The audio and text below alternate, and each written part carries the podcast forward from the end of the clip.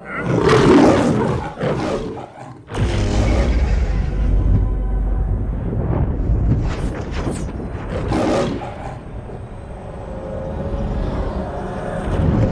écoutez Bangarang.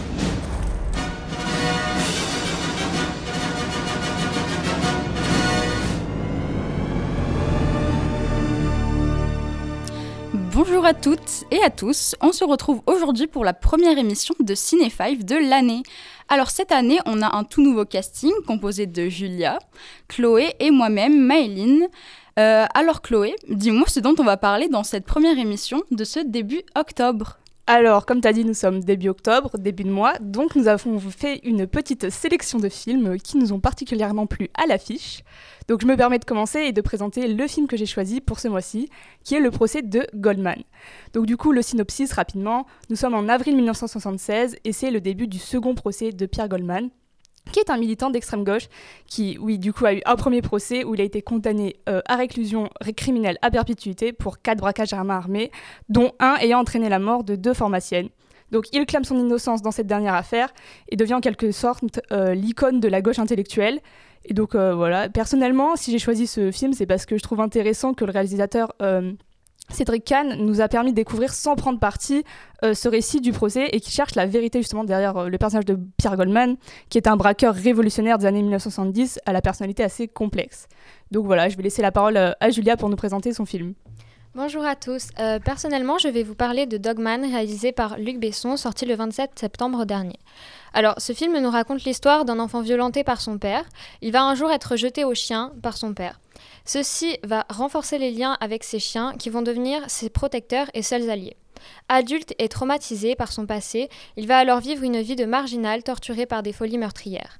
Ce film psychologique est accueilli par la critique de manière assez partagée, entre adoration pour le côté psychologique du film, pour certains, et pour d'autres, le signe d'un début de fin de carrière pour le réalisateur Luc Besson. Pour mieux vous faire votre avis sur la chose, le mieux est donc de voir le film par vous-même.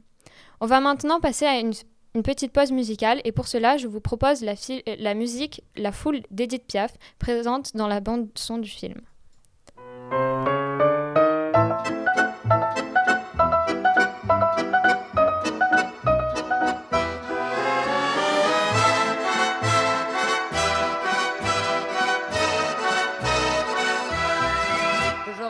la ville en fête et en délire, suffoquant sous le soleil et sous la joie. Et j'entends dans la musique les cris, les rires qui éclatent et rebondissent autour de moi. Et perdu parmi ces gens qui me bousculent, étourdi, désemparé, je reste là. Quand soudain je me retourne, il se recule, et la foule vient me jeter entre ses bras emportés par la foule qui nous traîne, nous entraîne, écrasés l'un contre l'autre, nous ne formons qu'un seul corps. Et le flot sans effort nous pousse enchaîner l'un et l'autre, et nous laisse tous deux épanouis, enivrés et heureux. Entraînés par la foule qui s'élance et qui danse une folle farandole, nos deux mains restent soudées et parfois soulevés, nos deux corps enlacés s'envolent et retombent tous deux épanouis, enivrés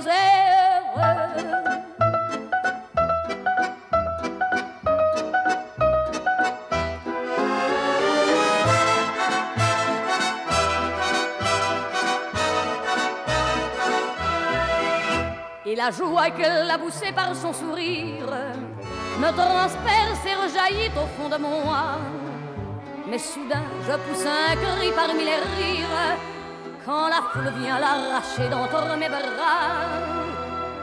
Emporté par la foule qui nous traîne, nous entraîne, nous éloigne l'un de l'autre, je lutte et je me débat. Mais le son de ma voix s'étouffe dans le rire des autres, et je crie de douleur, de fureur et de rage, et je pleure. Et traîné par la foule qui s'élance et qui danse une folle farandole, je suis emporté au loin. Et je crispe mes poings maudissant la foule qui me vole, l'homme qu'elle m'avait donné que je n'ai jamais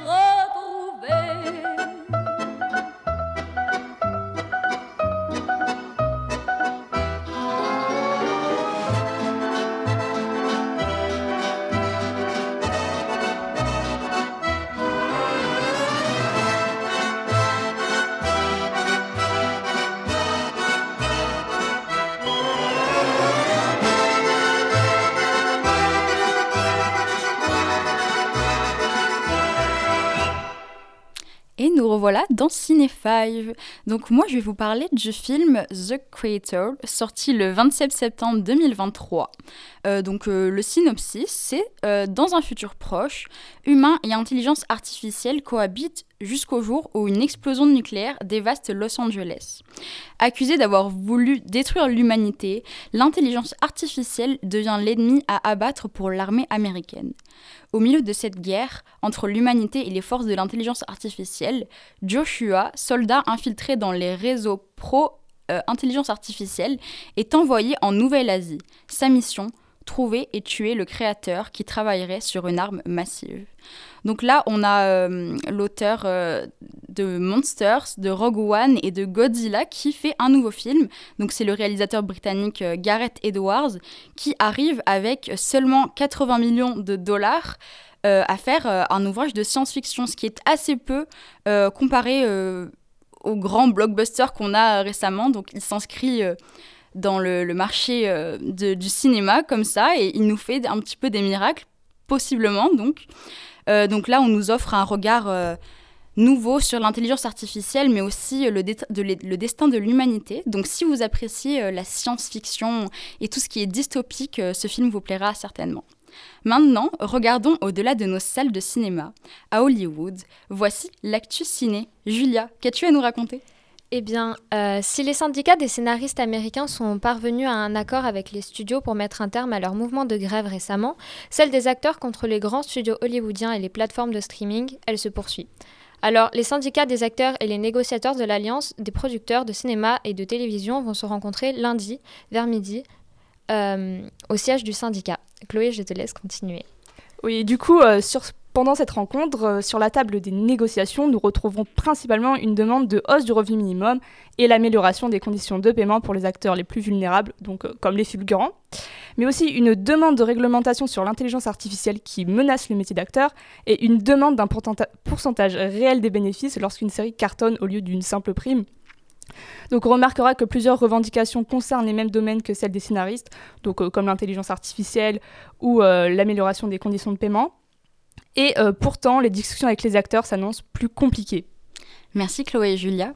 Euh, cette actualité est d'autant plus importante que euh, ces grèves touchent le monde du cinéma et donc le métier est en tâche pour l'instant eh les productions actuelles. On espère que certains films vous auront donné envie. N'oubliez pas que le cinéma est un art accessible à tous et développe notre connaissance. Merci à tous de votre écoute. Merci à Julia, à Chloé et euh, on se retrouve la semaine prochaine dans le monde du cinéma.